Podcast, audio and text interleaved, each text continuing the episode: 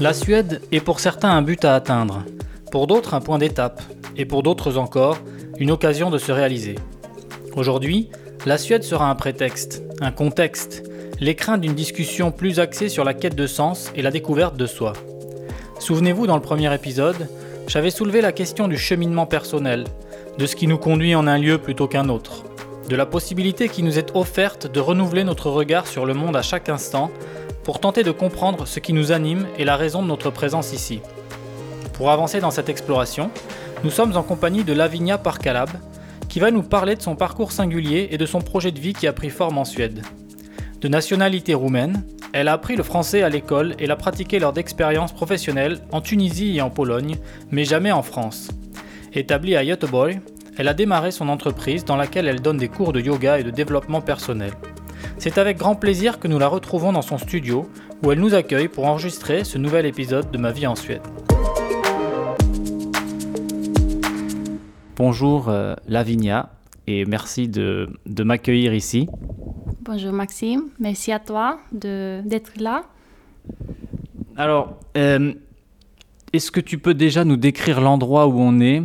Euh, où ça se trouve euh, et, qu'est-ce que tu fais euh, ici depuis quand tu y es installé? On est à Göteborg, à mon studio de yoga à côté de Skatos. Et alors dans ce studio, ça fait combien de temps que tu y es installé et, est-ce que tu, donnes des cours tous les jours? Enfin, C'est un lieu que tu avais repéré déjà il y a certains temps ou c'est quelque chose que tu as eu la chance de découvrir enfin, Comment tu es arrivé à cet endroit? J'ai commencé à donner des cours de yoga après avoir euh, déménagé à Göteborg en 2014. Et petit à petit, bah, ce projet il a commencé à se développer. Euh, et depuis euh, l'année dernière, je suis là.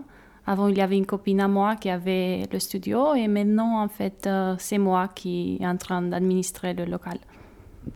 Et donc, on est un peu en périphérie de, de Göteborg. Euh, je connais pas très bien la ville, euh, mais était à, l'entrée d'une forêt. C'est un endroit euh, plutôt très joli.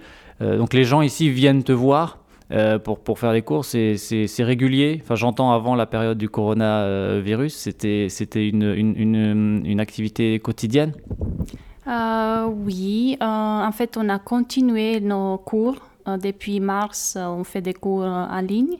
Euh, sur Zoom et aussi des cours euh, outdoor devant le studio. Donc, euh, même, si, même, même avec Corona, on a continué nos cours et on a continué nos activités parce que je pense que c'est important de garder les bonnes habitudes et le yoga aide les gens à manager son stress, à se manager soi-même. Donc c'est important de continuer. D'ailleurs, on va revenir sur ce sujet-là. Et juste avant d'arriver, tu me disais que, euh, de manière intéressante, que les, gens, euh, parfois en période de stress, ont tendance à, cesser les choses qui leur font du bien en premier. Euh, peut-être qu'on pourra revenir sur ça. Mais avant, peut-être tu pourrais nous, raconter un peu qu'est-ce qui t'a conduit en Suède? Donc tu disais 2014, tu es arrivé. Et dans quelles circonstances? Pourquoi la Suède et pourquoi Göteborg? Après avoir fini mes études à l'université, je suis partie euh, faire un stage en Tunisie. Et mon copain, il est parti euh, en Norvège. Euh, on a essayé de s'approcher un peu. Donc moi, j'ai déménagé en Pologne et lui, il a déménagé en Suède. Et après quatre ans à distance, on s'est décidé que c'était le temps de déménager ensemble de nouveau. Donc j'ai quitté mon ancien travail et je suis venue ici euh, donc c'était à cause de lui, mais c'était une bonne, euh, une bonne expérience. Euh, on aime bien être là. Donc ton copain qui est devenu ton mari, et vous êtes tous les deux de nationalité roumaine, donc lui il n'est pas suédois Non, on est, on est les deux roumains. Et donc, tu bossais, de, bon, tu parles français extrêmement bien, c'est vraiment impressionnant, je, je suis admiratif, bravo. Euh, et, tu n'as donc jamais euh, travaillé en France et, cette euh, pratique du français, elle vient, elle vient d'où en fait, cette pratique courante, fluente du, français? J'ai commencé le français quand j'avais 9 ans à l'école. en Roumanie, en fait, on étudie, on étudie l'anglais, le français et l'allemand. Moi, d'habitude, l'anglais, c'est la première langue étrangère que la plupart des gens étudient. Mais pour moi, c'était le contraire. C'était le français, la première langue que j'ai appris. Au début, euh, je l'ai détesté parce que je comprenais rien du tout à cet âge-là. Euh, mais petit à petit, j'ai commencé à l'aimer. Donc, je suis tombée, je peux dire que je suis tombée amoureuse de la langue et de la culture du 19e siècle et tout ça. Mais qu'est-ce qui s'est passé pour que tu passes de j'aime pas à j'aime tout d'un coup? C'est quand tu as commencé à comprendre en fait? Hmm, Je pense que j'étais fascinée, par exemple, le mot don en français. On écrit ça danse. Danse, ça veut dire de la danse en roman. Et à cet âge-là, je me rappelle que j'étais fascinée comment on peut, c'est le même mot, mais ça veut dire des choses différentes. Et j'aimais l'idée de découvrir en fait des autres cultures. Donc la langue, c'était une opportunité de comprendre une autre façon de vivre. Et après, j'ai eu aussi une, une, prof qui était super sympa et qui j'ai fait des cours avec elle. Elle faisait, des, elle faisait de petits jeux avec des mots et des images. Et peut-être que c'était aussi à cause d'elle que j'ai commencé à aimer la langue, je ne sais pas. Donc euh, des circonstances. Et t'es allé en France pour les vacances ou jamais euh, T'as jamais eu envie d'aller vers la France pour t'installer par exemple? Hmm, En fait, après avoir fini mes études, j'ai cherché un stage, mais finalement j'ai trouvé ce stage à Tunis et je suis partie là-bas. C'était vraiment une coïncidence. Quand j'étais étudiante, je faisais partie de ISEC. C'est une euh, organisation internationale des étudiants et c'est avec ISEC que j'ai fait le stage. Et j'ai cherché des stages partout dans le monde et finalement, c'était Tunis. Où les gens parlent français d'ailleurs Oui, ils parlent français. Donc euh, à Tunis, je travaillais en français. J'utilisais la langue euh, dans ma vie personnelle et aussi au travail. Et après, j'ai beaucoup d'amis français, francophones. Donc euh, petit à petit, la France, on peut dire que c'était devenu comme une deuxième culture, je sais pas, maison mm. pour moi. Ouais. Et alors, ensuite, tu es allé en Pologne. Alors, tu, tu, tu travailles dans quoi exactement? Et aujourd'hui, euh, ton, ton, parcours a changé en fait. Tu, tu fais plus que tu faisais, euh, ce pourquoi tu as étudié et ce, ce, que tu faisais en, en Tunisie et en Pologne. Euh, tu peux nous raconter un peu ça? J'ai étudié administration des affaires, économie. je ne peux pas dire que j'étais 100% convaincue de mon choix. Euh, j'avais toujours des doutes, j'étais toujours à la recherche de quelque chose d'autre. Hein. Euh, peut-être que j'avais aussi une vision un peu idéale sur le monde. Je, voulais faire quelque chose euh, pour changer quelque chose, pour apporter quelque chose du bon dans le monde. Mais je ne savais pas c'est quoi, c'est quoi mon talent, c'est quoi ce que je peux faire. Donc, euh, après Tunis, j'ai déménagé en Pologne et je travaillais euh, dans les ressources humaines et customer service euh, chez HSBC. Et c'était là-bas, en fait, où j'ai commencé à me poser des questions, beaucoup plus de questions de ce que je veux faire dans la vie. Et finalement, finalement quand, après avoir déménagé en Suède, j'ai pris mon temps pour apprendre la langue au début. Et il y avait quelque chose qui est resté dans ma tête avant de quitter la Pologne. Ma, ma prof de yoga m'avait dit euh, pourquoi pas enseigner le yoga? Parce que je pense que comme tu aimes avec ta passion, tu pourrais le faire bien. Et j'ai pris ça comme un compliment, mais je ne savais pas si je peux le faire parce que pour moi, c'était beaucoup plus que d'enseigner quelques postures de yoga, c'était comprendre bien ce que tu enseignes, avoir une expérience. Mais comme cette idée elle est restée dans ma tête, euh, j'ai partagé ça avec euh, Costel, mon mari, et c'est lui qui m'a encouragé en fait à aller faire un stage. Et après, j'ai connu euh, ma copine Valérie, qui est aussi française. Et c'est aussi grâce à elle, je pense, que, qu'aujourd'hui j'enseigne le yoga, parce qu'elle m'a encouragé de le faire. La première fois quand j'ai rencontré Valérie et je lui ai demandé Est-ce que tu penses que je, peux, je pourrais le faire? Tu penses que je pourrais être capable de le faire? Et elle, même sans, sans savoir rien du tout sur moi, m'a regardé dans les yeux et m'avait dit Mais bien sûr que tu peux.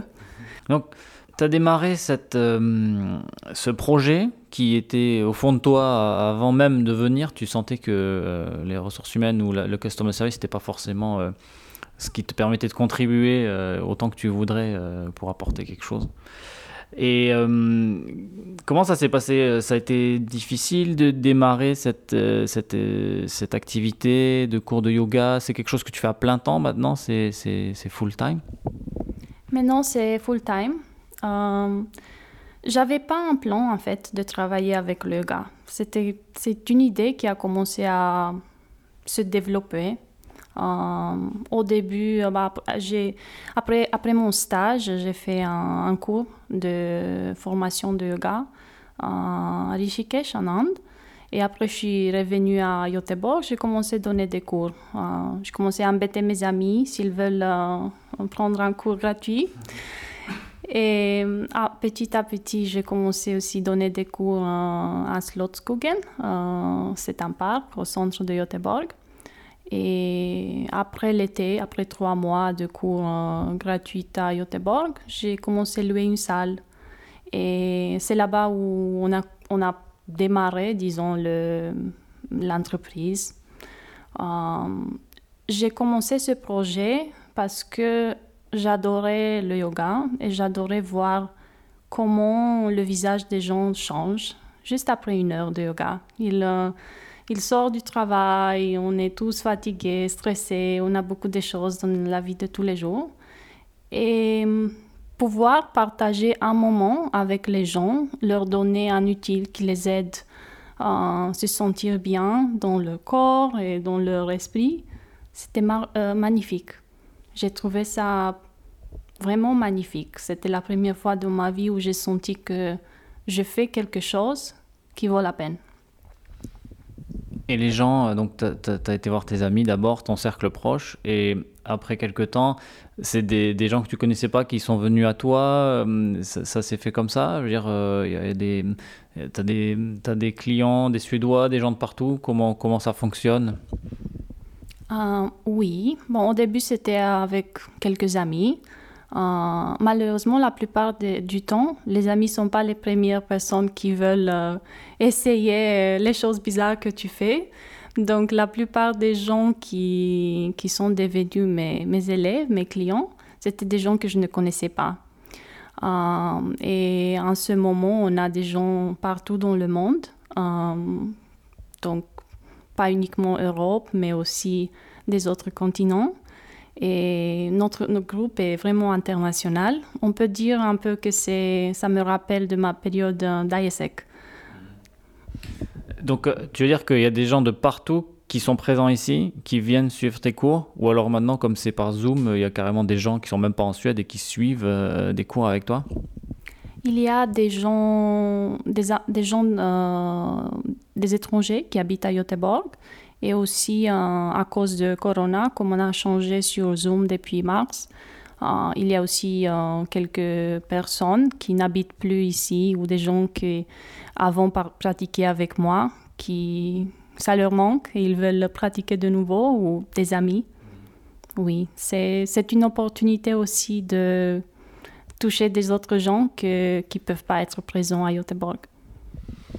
Quand on préparait cet entretien, j'ai noté plusieurs choses euh, qui sont en lien avec euh, le, plaisir que tu peux prendre à, faire ça. Euh, et, donc de toi faire du yoga, de donner ça aux gens quand tu vois leur visage qui rayonne après une heure de, yoga, et aussi peut-être le sens que tu mets derrière cette pratique. Et, on parlait aussi du côté local versus international. Euh, donc tu, tu, tu, avais un mot sur le fait que quand on est international, euh, on a peut-être une, une, approche différente pour s'ouvrir. Enfin, je ne sais pas si je déforme. Est-ce que tu peux revenir un peu là-dessus? Je pense que vivre à l'étranger, c'est synonyme de vivre dans, dehors de, en dehors de sa zone de confort tous les jours. Donc on devient ami avec le disconfort de ne pas être chez soi. Et ça, c'est une opportunité magnifique de se développer parce que pour pouvoir développer de nouvelles habiletés, pour pouvoir changer, pour pouvoir euh, continuer à se développer et évoluer dans la vie, c'est important de sortir de sa zone de confort. C'est une chose que personnellement, j'essaie de la faire euh, tous les jours. Et c'est pas facile parce que point de vue euh, mental, c'est difficile pour nous de continuer à choquer notre mental avec des nouvelles euh, habitudes. Donc vivre à l'étranger, c'est vraiment magnifique à mon avis. C'est vraiment une opportunité de, de, découvrir de nouvelles choses sur soi-même. Quand on est local, c'est plus facile de s'adapter jusqu'à ce qu'on voit au quotidien. Ça ne veut pas dire qu'on ne peut pas continuer à se développer, mais je pense que quand on est à l'étranger, on, peut voir, on peut, on peut se mettre dans les chaussures de l'autre personne, je pense qu'on dit en français, euh, beaucoup plus facile. Parce que là, on, on pratique euh, tous les jours. On ne parle pas uniquement de différents concepts, mais on les pratique beaucoup plus parce qu'on doit le faire, on doit se mettre dans les chaussures de l'autre personne, on doit comprendre la culture ou s'adapter aux habitudes locales. Et en même temps, c'est aussi une opportunité de pouvoir euh, voir que même si on est différent, euh, on est tous pareils. Est-ce que euh, tu, parles du fait d'être international permet de sortir de sa zone de confort et faire du yoga, si je comprends bien pour toi, c'est un peu sortir de la zone de confort. Euh, pour se mettre dans des postures un peu euh, désagréables au début et apprendre à maîtriser son corps, son souffle. Je ne sais pas trop comment ça fonctionne. tu pourras peut-être m'expliquer un peu mieux. Mais est-ce que tu penses que les gens qui viennent te voir pour faire des cours de yoga sont des gens qui sont dans la recherche de, de, quelque chose Et le fait qu'ils ne soient pas suédois forcément, c'est aussi le fait qu'ils cherchent toujours à aller plus loin, ils ne veulent pas trop s'habituer je pense que même si on, on devient ami avec euh, vivre dans le disconfort tous les jours, euh, et même si on s'habitue de devenir une personne qui n'appartient nulle part, euh, c'est c'est la nature humaine de vouloir être avec des gens qui, qui nous comprennent. Donc, euh, comme on est un groupe international, je pense que là, pour la plupart de nous, ça nous aide à se sentir un peu chez soi, parce qu'on est tous étrangers, on habite tous à Göteborg, on partage des choses. Et je sais que pour moi, c'est comme ça, d'être dans la compagnie des autres. Et je suis certaine qu'il y a aussi euh, quelques-uns de mes clients qui, qui, sont la même chose. Euh, la parallèle que tu as fait, entre le, yoga et le disconfort de vivre à l'étranger, disons, l'opportunité de sortir de sa zone de confort. Je pense que oui, il y a beaucoup de choses en commun avec les deux parce que le yoga, c'est, euh, ça peut être une très belle pratique juste pour se sentir bien, pour euh, se déstresser, euh, prendre soin de son corps. toutes les postures qu'on fait sont ont, beaucoup de bienfaits pour nos corps, pour euh, le mental, parce que ça euh, équilibre le système nerveux sympathique et parasympathique. Euh, donc c'est super. mais en même temps, le yoga peut être aussi un, un utile de self-development parce que on devient beaucoup plus conscient de nos pensées, de nos émotions et ça nous donne en fait euh, la chance de, d'observer beaucoup mieux notre psychologie. Et évidemment, bah, les postures qu'on fait, euh, ça dépend parce qu'il y a des différents niveaux, disons. Mais plus qu'on pratique, euh, plus qu'on devient challenged. Ça veut dire qu'attends, plus tu pratiques et plus c'est dur. Oui, même si la posture devient, disons, euh, plus facile parce que ben, quand tu pratiques une chose, euh, tu deviens meilleur. C'est la même chose euh, si tu commences à courir. au début, tu peux pas le faire et après, tu, le corps devient plus fort. C'est pareil avec le yoga. Donc, on devient plus fort, on devient plus souple. Mais en même temps, parce qu'on travaille avec les, les sensations du corps, peut-être qu'au point de vue mental, on devient, euh, ça devient plus dur parce que c'est on, ça nous donne la chance de s'observer soi-même beaucoup plus. Et des fois, bah, on voit les choses qu'on aime et on voit les, des choses qu'on n'aime pas. Est-ce qu'on peut voir des choses qu'on n'aime pas chez soi à travers euh, la pratique du yoga euh, c'est-à-dire, je, vois, je découvre un poil que j'aimais pas derrière mon genou parce que j'avais jamais vu derrière mon genou. Ou c'est des choses, euh, non, je plaisante, mais peut-être euh, d'un aspect plus profond, psychologique presque. Oui. Euh, par exemple, hein, tu fais une posture très dure et bah, tu essayes de faire une posture très dure et tu peux pas. Donc, le jour où tu, la plupart du temps, on est on ne fait pas la différence entre nos pensées, nos émotions et nous. Bah, cette partie de notre cerveau qui observe. Je pense qu'on peut tous, par exemple, si tu es dans le lit et tu penses avant de t'endormir, tu es conscient que tu es en train de réfléchir. Euh, donc cette partie de notre cerveau qui observe, qui est euh, consciente, euh, la plupart du temps, quand, on est, quand, on fait une posture, par exemple, une, posture qui est difficile et on ne peut pas le faire, peut-être qu'on se sent frustré, peut-être qu'on se compare avec une autre personne et on pense qu'on est moins bon parce qu'on ne peut pas le faire. Peut-être qu'on culpabilise, peut-être qu'on est jaloux.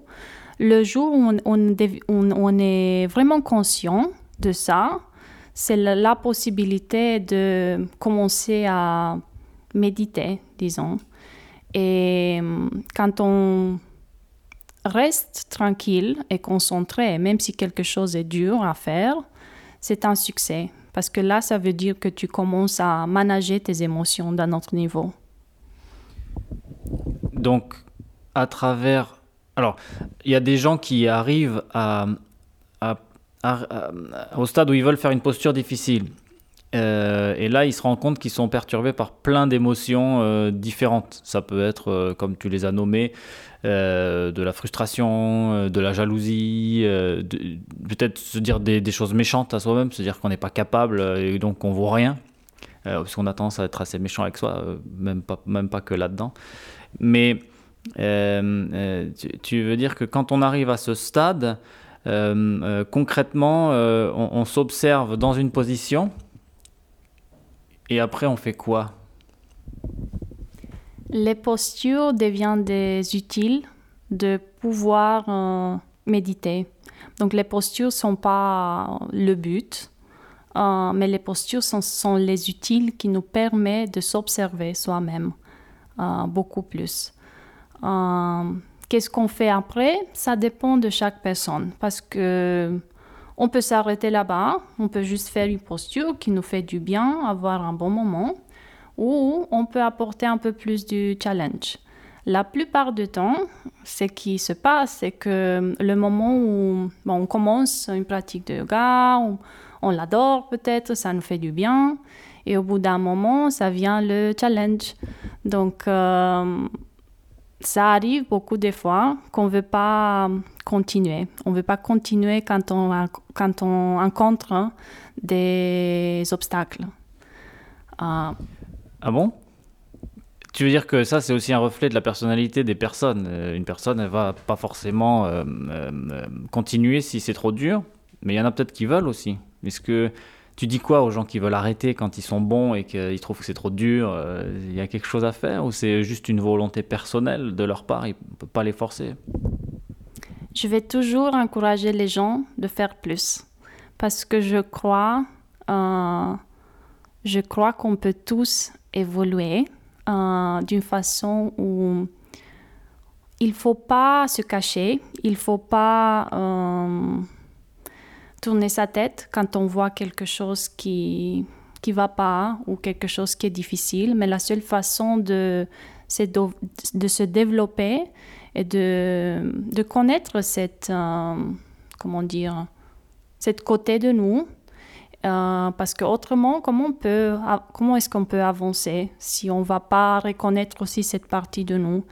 Évidemment qu'il y a des gens, il y a des gens qui, qui veulent travailler avec ça, il y a des gens qui ne veulent pas, comme euh, partout. Euh, mais je peux, je peux partager mon expérience personnelle parce que euh, ce moment, j'ai une pratique régulière. Je pratique tous les jours. Je pratique quelque chose qui s'appelle Ashtanga Yoga, qui est une, une séquence de postures qui sont assez difficiles donc j'ai dû rencontrer beaucoup des obstacles physiques et psychologiques, émotionnels. Et c'est difficile en fait de faire, euh, de rester dans la posture quand quelque chose ne va pas. Je ne parle pas d'avoir euh, des douleurs dans, dans les articulations ou ligaments ou des choses comme ça. Je parle simplement d'un disconfort euh, mental, du disconfort qu'on ne veut pas euh, rencontrer les obstacles. Ça veut dire que, est-ce que quand des fois tu es dans une, dans une posture de yoga, euh, est-ce que ça réveille toujours la même euh, posture mentale? Est-ce que c'est toujours la même émotion qui ressort? Donc je, me mets comme ça et, donc j'ai cette émotion qui sort. Est-ce que tu veux dire que c'est lié et que ça te permet de la regarder, cette posture mentale, à travers la posture physique, c'est ça? Chaque pratique, en fait, c'est une méditation. Et chaque méditation, c'est unique. Ça veut dire que même si tu as fait cette posture ou cette séquence de postures hier, aujourd'hui, tu vas la ressentir différemment. Parce que ton corps, il est différent et ton mental, il est différent et les expériences de la journée. Euh, d'habitude, euh, bah, quand, on est stressé, par exemple, euh, on le ressent dans notre corps physique. Il y a des, gens qui ont mal à la tête ou les épaules ou l'abdomen ou le dos. Donc ça, c'est très individuel. Et les postures, ils sont en train de stimuler toutes ces émotions à travers le corps. Et c'est important de pouvoir libérer ce stress pour pouvoir être soi-même. Donc il y a une vraie philosophie derrière euh, ta pratique. Euh, et tu parlais de, cette pratique, d'ailleurs, comment c'était Ashtanga? Je connais pas bien, excuse-moi si je le dis mal. Est-ce que euh, cette philosophie, elle était associée à cette pratique ou est-ce que c'est toi qui as qui a décidé que tu voulais aller au-delà et mettre ce, qui te semblait être le, le mieux en fait pour toi et pour les gens qui voudraient euh, suivre tes cours? Il y a une philosophie du yoga à la base et on parle du concept de mind control. Euh, donc c'est pas moi qui a inventé toute cette euh, philosophie, mais on peut dire que j'ai ma propre compréhension à travers ma, ma pratique, à travers euh, ma pratique personnelle et aussi à travers euh, enseigner des autres gens. Parce que quand on enseigne, euh, on devient un sort de psychologue. on a besoin de différentes habiletés en fait pour pouvoir enseigner le yoga. Pour moi personnellement, c'est très important de pouvoir tester quelque chose sur moi-même avant de partager avec des autres gens. Donc, ce n'est pas uniquement les choses que je lis ou les expériences des autres personnes qui sont mes professeurs, mais c'est très important pour moi de tester sur moi-même. Est-ce que euh, euh, tu vois des, euh, des gens qui, qui, reviennent vers toi pour d'autres choses que le yoga ou, ou est-ce que vous avez un dialogue, comme tu disais, c'était une pratique presque psychologique? Euh, est-ce que ça va au-delà des fois de la pratique du yoga? Ou est-ce que tu as vu des gens, par exemple, des histoires de personnes qui ont eu des réactions très étonnantes euh, ou qui se sont complètement lâchées ou qui se sont libérées d'une certaine manière? Oui, je peux dire que, j'ai vu les deux. Euh, je pense que chaque routine, chaque habitude qu'on a de la vie de tous les jours nous demande de la discipline. Donc, par exemple, si on veut faire du vélo, euh, bah, il faut pratiquer. Autrement, on ne peut pas faire du mountain biking. Mais bah, le yoga, c'est pareil. Ça, ça demande en fait une discipline. Si tu veux aller un peu plus loin et comprendre comment ton corps fonctionne, parce que ça commence avec ça, c'est ce qu'on appelle comprendre notre physiologie. Donc c'est très scientifique, on peut dire. C'est pas euh, c'est pas bizarre. C'est vraiment quelque chose qui est. C'est une pratique en fait. Euh, quand tu pratiques, tu peux avoir ton propre expérience. C'est une philosophie pratique, oui. Euh, Mais après, et les, donc les réactions que tu as pu voir des, des gens qui, qui, ont évolué, euh, tu, vois des gens qui, qui, évoluent, tu les sens, tu les accompagnes, tu, des changements, des réactions, des choses qui te surprennent? J'ai eu des gens qui sont, qui sont venus et qui ont, bah, au début, ils pratiquaient pas le yoga. Et petit à petit, ils ont commencé avec un cours, deux cours par semaine, trois cours, quatre cours. Et en ce moment, ils ont vraiment une très belle pratique. Et ils pratiquent à la maison aussi, pas uniquement quand moi je suis dans la même chambre avec eux. Donc pour moi, c'est un, un succès, le fait que, euh, que j'ai réussi à transmettre euh, la passion et aussi l'idée qu'il faut être euh, responsable pour soi-même. C'est la vraie indépendance.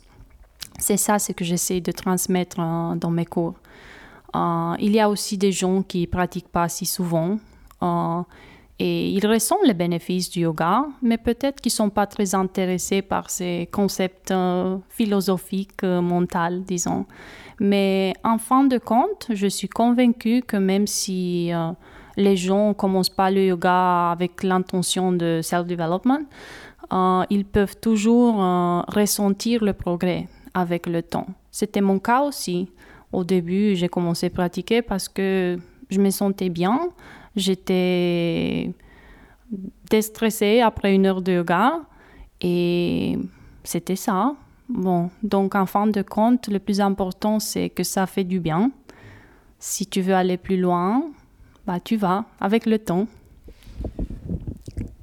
Donc, quand tu pratiques, euh, il y a toujours un, moment où tu dis, maintenant c'est une heure à pratiquer euh, ces exercices. Et c'est aussi euh, un moment méditatif, tu disais. C'est-à-dire que les gens le savent. Mais après, chacun fait comme il veut. Il réfléchit à, à ça, il observe ou pas. Ou est-ce que ça vient naturellement dans cette pratique? Dans la pratique du yoga, la respiration elle est très importante. Donc on a des, euh, des techniques de respiration et on synchronise les mouvements avec ces techniques de respiration. Le fait que tu contrôles ta respiration, ça permet au système nerveux de se détendre et aussi à ton corps de se détendre, de devenir plus confortable dans une posture qui peut-être euh, n'est pas trop confortable au début. Euh, et donc, euh, c'est la respiration qui, qui, nous permet de méditer, disons. Euh, donc, même si, même si notre intention n'est pas de méditer, on est en train de le faire. Peut-être que ça prend quelques années pour se rendre compte que tu es en train de faire ça. Parce que, par exemple, si tu veux, quand on pense à la méditation, on pense être assis et rien faire, rien penser. Mais c'est pas possible, hein, en fait. C'est pas possible de t'asseoir et de, de, ne plus penser. Tu as un cerveau qui fonctionne. Hum, mais quand on fait ces postures, on est dans, la, dans un flow. Et c'est plus facile de couper le mental et juste être en présent. Parce qu'en fin de compte, méditer, c'est être dans le moment présent. C'est tout. Euh, méditer, mindfulness, c'est des, des, des, des, termes qu'on entend beaucoup aujourd'hui. Euh, c'est assez à la mode. Euh, il y a beaucoup de, de, de, lectures, de, de, séries télé, de documentaires sur ça. J'imagine que c'est parce que les gens en ont besoin. tu pensais qu'il y avait un lien, toi, entre le mode de vie qu'on peut avoir dans les villes et peut-être un manque de lien avec avec euh, un rythme plus naturel des choses. Euh, est-ce que tu trouves, par exemple, que... Alors peut-être que tu n'as pas une réponse scientifique, mais Euh, la vie ici, c'est stressant comme n'importe où ailleurs. Euh, où est-ce que tu trouves que d'être ici, par exemple à Göteborg ou à la périphérie, au bord de la campagne, c'est quelque chose qui est bénéfique? Est-ce que tu trouves que la qualité de vie ici est adaptée peut-être à une pratique? Je pense que vivre à Göteborg, c'est vraiment le compromis parfait parce qu'on est en ville, mais en même, temps, on est super près de la nature. Et J'adore, par exemple, euh, aller dans la forêt, me promener, me lire au soleil maintenant qu'il fait beau. Euh, c'est une activité simple, mais c'est une activité qui me donne beaucoup d'énergie. Euh, j'adore voir que les gens ici, ils vivent plus près de la nature, on pourrait dire. ils se promènent, ils courent, ils prennent un bain dans le lac, même, même s'il y a 16 degrés dehors. C'est vraiment impressionnant pour moi. Euh, et je pense que peut-être que c'est pas si stressant que dans des autres villes, mais en fin de compte, c'est c'est les choix qu'on fait dans la vie de tous les jours. Parce qu'on peut choisir être super stressé et occupé, ou bien on peut choisir des choses qui, qui nous donnent vraiment de l'énergie, qui sont bien pour nous. Euh, peut-être qu'on peut choisir une amitié, vraiment passer un bon moment avec quelqu'un qu'on aime, quelqu'un qui est honnête, quelqu'un qui nous accepte comme nous on est, ou bien on peut perdre notre temps avec des relations superficielles qui, qui prennent plus d'énergie qu'ils nous donnent. Donc c'est, c'est un choix personnel, je pense. Et pour toi, est-ce que tu sens que tu bien intégré ici? Est-ce que c'est un endroit qui te convient en termes relationnels? Euh, On a senti qu'il y avait un équilibre de vie quand même. C'est vrai que l'endroit est beau, c'est une grande ville, mais en même temps, c'est pas si grand. Euh, et il y a cette nature suédoise qui est quand même assez euh, belle et, c'est vrai vivante puisque les gens vont se baigner quoi qu'il arrive, quel que soit le temps. donc tout le monde est dehors. C'est un peu difficile de répondre à ces questions. C'est oui et non à la fois. Euh, moi, euh, ça fait 11 ans depuis que j'habite à l'étranger. Donc, en ce moment, je ne sais pas qui je suis. Je suis un mélange de tout. Euh, je ne sais plus qu'est-ce que ça veut dire être chez soi ou sa maison. Quand je rentre en Roumanie, je ne sens plus que j'appartiens là-bas et ici non plus c'est difficile de savoir si un jour euh, je me sentirai quelque part euh, chez moi ou si je vais rentrer en Roumanie, je ne sais pas. Euh, en ce qui concerne la culture suédoise, j'adore le calme, parce que j'ai aussi une partie de moi qui demande un peu de stillness, calme. Mais en même temps, ça me manque un peu le bruit d'une culture latine je me sens vraiment chez moi euh, si je, vais en France ou en Espagne ou au Portugal. J'adore le fait que c'est plus facile en fait de, parler avec des, des gens qu'on ne connaît pas. Et ça me manque un peu, cet aspect. Je suis quelque part euh, dans les deux côtés. Euh, je, je dis que mon cœur appartient au sud de l'Europe et mon cerveau un peu au nord, quelque part dans, parmi les, deux mondes. Je comprends exactement euh, ce que tu dis quand tu, quand tu te demandes euh, où est chez toi. Euh, j'ai le même sentiment souvent. quand, je, quand je rentre chez moi, je, les gens ne me parlent même pas en français en fait. bon, je ne suis pas très bronzé à la base, mais comme j'ai grandi dans le sud-ouest de la France, euh, les, gens, ils ont plutôt le teint espagnol euh, et quand moi ils me voyaient, ils avaient tendance déjà à pas trop me parler français avant, alors que, alors maintenant quand je viens, je, suis un étranger chez moi en fait. Et c'est pas toujours facile. Ça pourrait expliquer aussi euh, peut-être la quête un peu, le, les, essais qu'on fait de, de, se trouver soi-même dans, dans, un équilibre, de s'observer où on est, l'endroit où on est en fait, peu importe où on est, puisqu'on est toujours avec soi-même. Peut-être euh, un, point important euh, sur lequel j'aimerais m'arrêter, c'était euh, par rapport à la pratique du yoga et, aussi du, développement personnel et de, cet état méditatif, c'était le travail sur ses peurs. tu, disais que c'est un moyen de dépasser ses peurs en les confrontant. Est-ce que euh, tu peux nous, en dire un peu plus à travers cette pratique du yoga? Est-ce que ça te fait peur de, de pratiquer ou comme tu disais, c'est plus difficile après un certain temps? Parce qu'on on sait ce qui nous attend quand on va se mettre dans une posture Euh, Comment, euh, comment évoquer le sujet? Je pense que les, les postures du yoga te font un peu plus sensible, mais dans le bon sens. Le fait que tu deviens plus conscient. Euh, par exemple, avant de commencer le yoga, euh, je ne ressentais pas le stress euh, de la façon dans laquelle je le ressens aujourd'hui. Je suis plus sensible parce que je suis plus consciente de- des effets physiques, disons, du stress, mais parce que je connais mon corps beaucoup mieux. On travaille avec le awareness, le fait qu'on est conscient. Et donc, euh, il y a aussi des, hum, des conséquences de ça.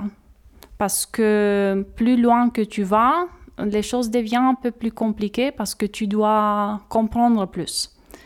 Euh, par, exemple, euh, dans la deuxième série des postures d'Ashtanga, il y a quelque chose qui s'appelle le TikTok.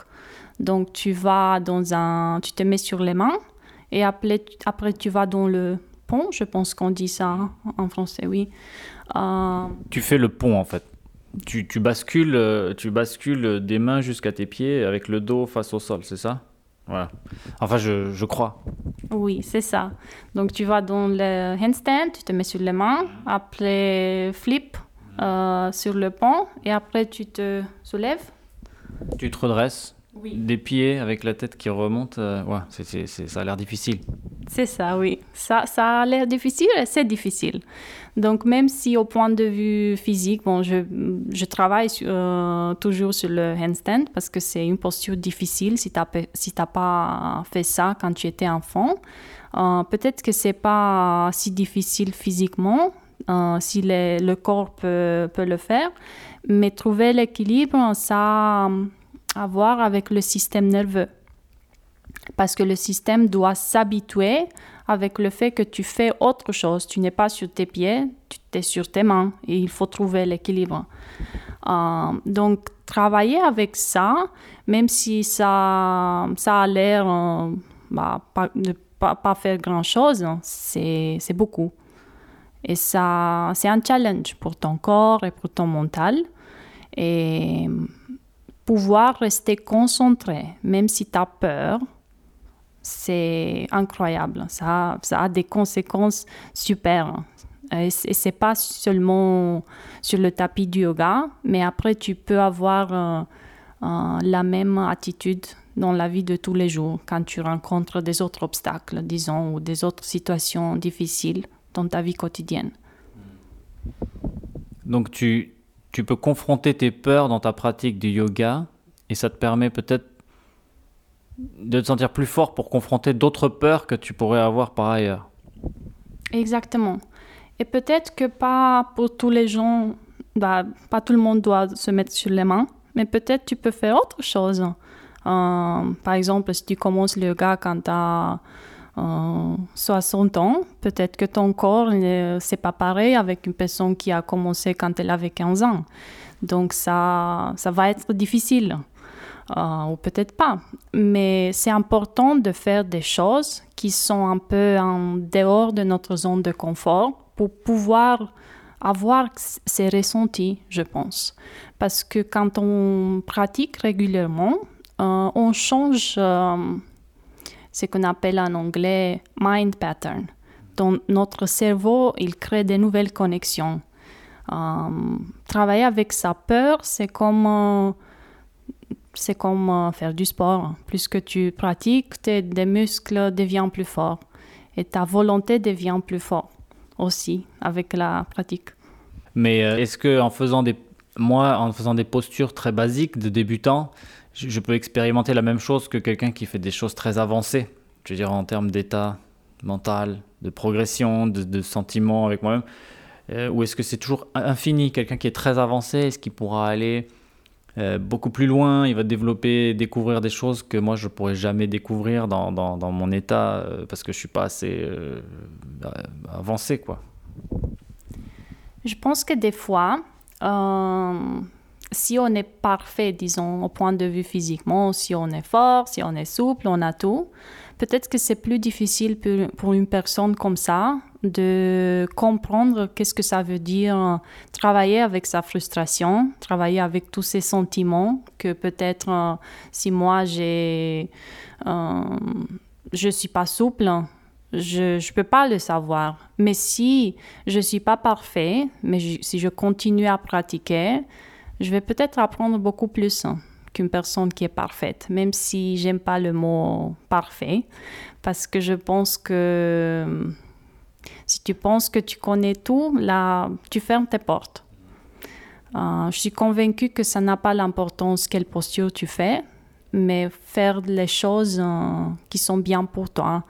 Euh, c'est comme donner le bon médicament pour chaque personne. Et tu, recommanderais quoi euh, à n'importe qui qui fait du yoga ou pas euh, au quotidien? Tu, recommanderais de faire un, petit exercice quotidien de, de, de, ou quel que soit l'exercice hein, pas forcément du yoga mais quotidiennement s'entraîner pour euh, continuer d'être créatif de ne pas trop s'endormir sur les, les, postures que tu peux avoir? Hum, on peut faire du yoga dans la vie de tous les jours. Par exemple hein, essayer d'être présent quand on est euh, dans, nos, activités de tous les jours. Hein. Si tu regardes un film, sois là. Si tu es avec un ami, sois là. Euh, écouter, pas uniquement parler. Euh, être ouvert, être présent. C'est ça le yoga en fin de compte. C'est juste un exercice qui nous permet de s'entraîner, d'être plus présent. Euh, il faut pas faire, il, faut pas absolument faire ces postures, même si je pense vraiment que c'est bien pour notre corps de, le faire. Euh, mais si tu es présent, bah ça suffit. Bah merci pour ce conseil. Je, j'avoue avoir ce, ce, sentiment de, je me rends compte de mon état d'absence. Souvent quand je parle à, à mes enfants, quand je parle à ma fille, je ou quand elle me parle d'ailleurs, parce qu'elle est toujours en train de me parler, euh, euh, je me rends compte que je l'écoute pas euh, suffisamment, que je fais autre chose, que j'aimerais que ça aille plus vite pour, pour pouvoir faire moi-même mes trucs qui sont des trucs souvent pas importants, regarder le téléphone ou je ne sais quoi. Mais c'est vraiment, moi c'est comme ça que je le vois, donc j'imagine que comme tu dis, il y a plein de manières de, de être conscient qu'on pourrait être plus présent et c'est très, très difficile. C'est très difficile d'être présent. On passe sa vie à, être absent, j'ai l'impression. Euh, peut-être, euh, pour conclure, je, pose quelques questions euh, qui sont toujours les mêmes. Sur, sur la Suède notamment, puisqu'il s'agit d'être vivre, vivre en Suède. Qu'est-ce que... Qu'est-ce que tu aimes le plus, toi, ici, en Suède?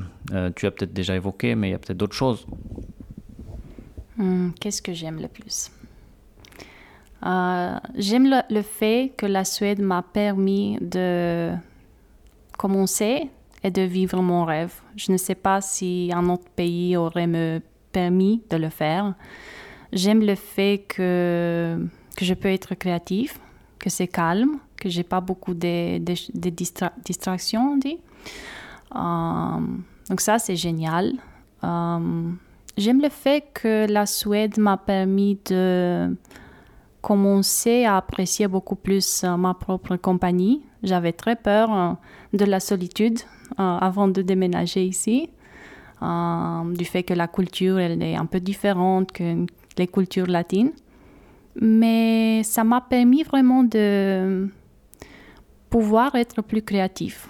Le silence, le silence parle beaucoup, je pense. Tu veux dire que tu t'es retrouvée toute seule, littéralement, quand tu es arrivée ici? Euh, non, pas littéralement. J'ai mon mari, mais comme, euh, comme j'ai mon propre euh, studio, je travaille toute seule la plupart du temps. Donc, quand j'ai pas des cours, peut-être je travaille à la maison. je fais tout le travail sur l'ordinateur, créatif, administratif. Donc ça, c'est très dur. C'est très dur de travailler toute seule. C'est très dur de ne pas avoir un chef, euh, d'être responsable tout le temps. Et des fois, j'aimerais bien avoir des gens pour faire un brainstorming, pour pouvoir échanger des idées. Euh, et comme, euh, par exemple, j'ai des cours le soir, ben, la plupart des amis qui, qui ont un travail au bureau, ils ne sont pas disponibles pendant la journée. Donc ça veut dire beaucoup de solitude, beaucoup de sacrifices, mais en même temps, c'est une très, très belle opportunité de pouvoir se connaître soi-même beaucoup plus.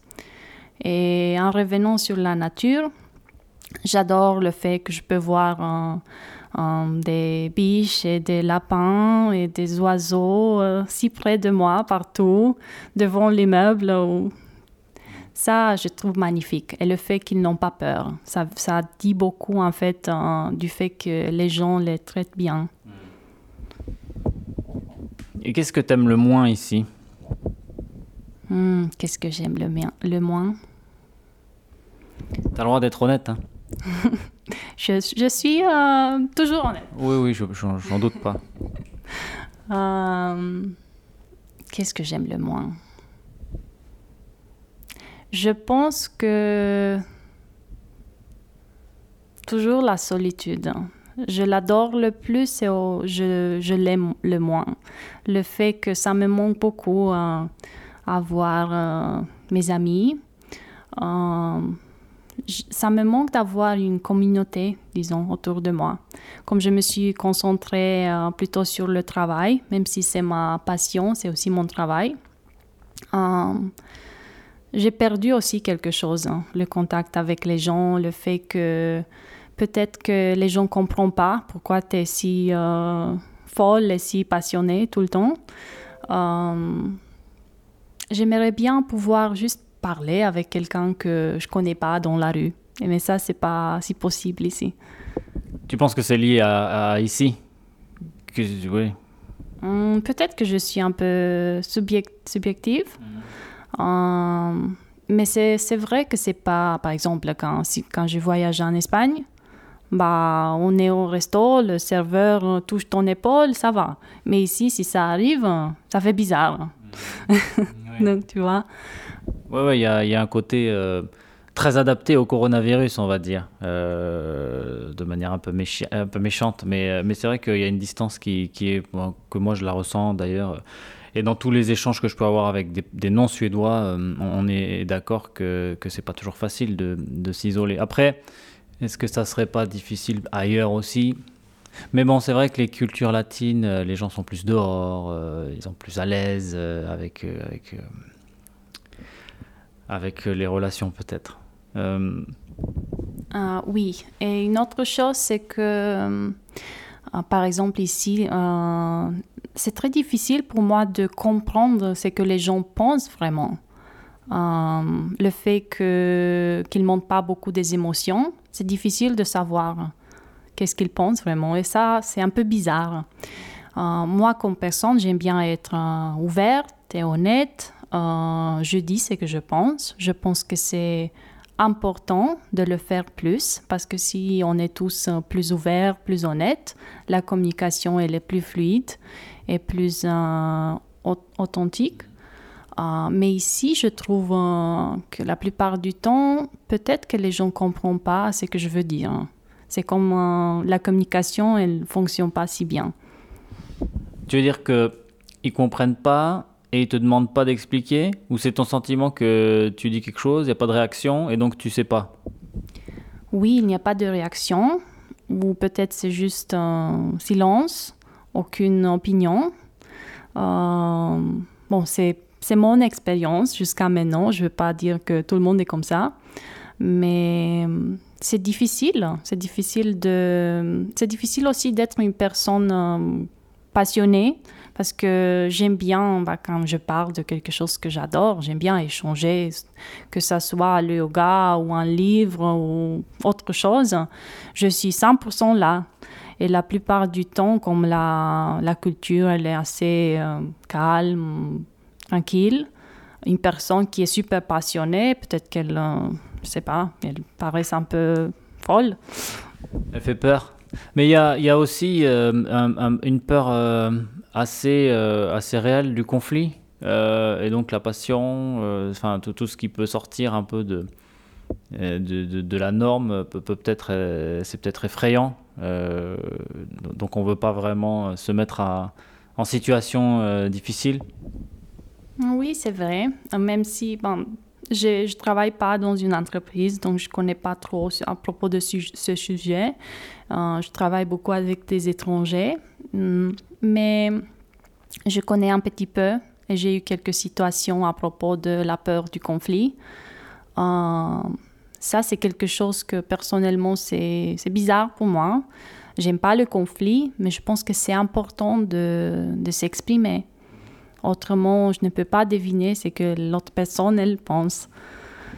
Tu penses que le yoga, ça pourrait être un moyen de, de, de, confronter sa peur du conflit? Hmm, Peut-être. Si la, si la personne, elle pense que, que ça vaut la peine de changer euh, euh, ses habitudes, mais c'est difficile de changer une culture. Ça prend beaucoup de temps de construire une culture.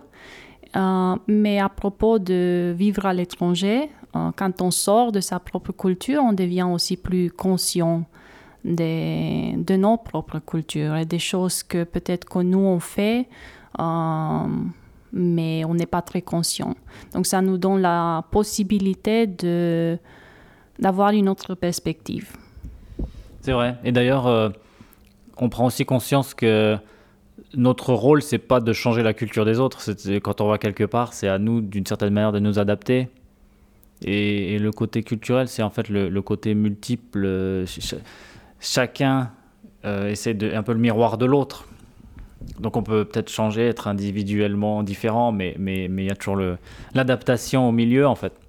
Et c'est vrai que on apprend beaucoup sur soi-même dans cette euh, dans cette perspective. Et puis après, euh, c'est l'objet de ma prochaine question c'est savoir si on reste ou, ou, si on se plaît là où on est ou, si on y ou si on y on, se dit que c'est pas fait pour nous et, on, partira peut-être un jour. Tu, tu, penses que tu que tu resteras ou que tu repartiras? Hmm, C'est dur de dire. Hmm, je réfléchis beaucoup ce dernier temps. Euh, je sais pas, je me vois quelque part euh, au sud de la France ou à Madeira ou peut-être dans une euh, petite euh, maison en bois au centre de la Transylvanie.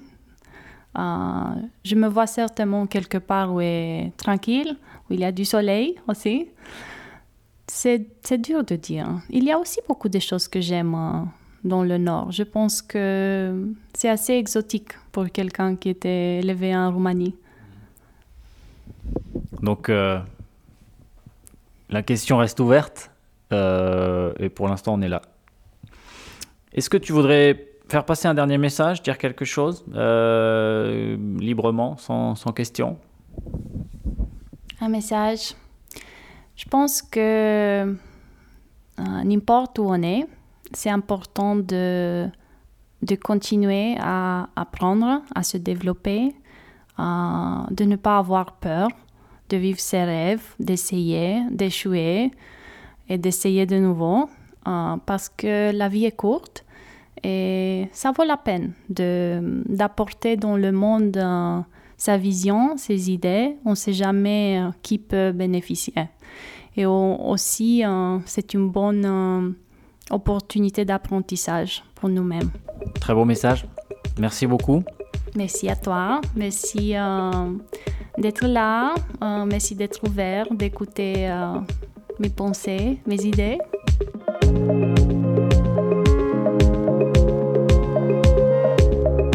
Merci d'avoir été avec nous dans Ma vie en Suède. Ce podcast vous est présenté par Maxime Krumnacher avec Benoît Derrier à la réalisation. Retrouvez l'intégralité des épisodes sur le site et la page Facebook du podcast et en écoute sur la plupart des plateformes. N'hésitez pas à nous contacter si vous aussi souhaitez partager votre expérience de la Suède.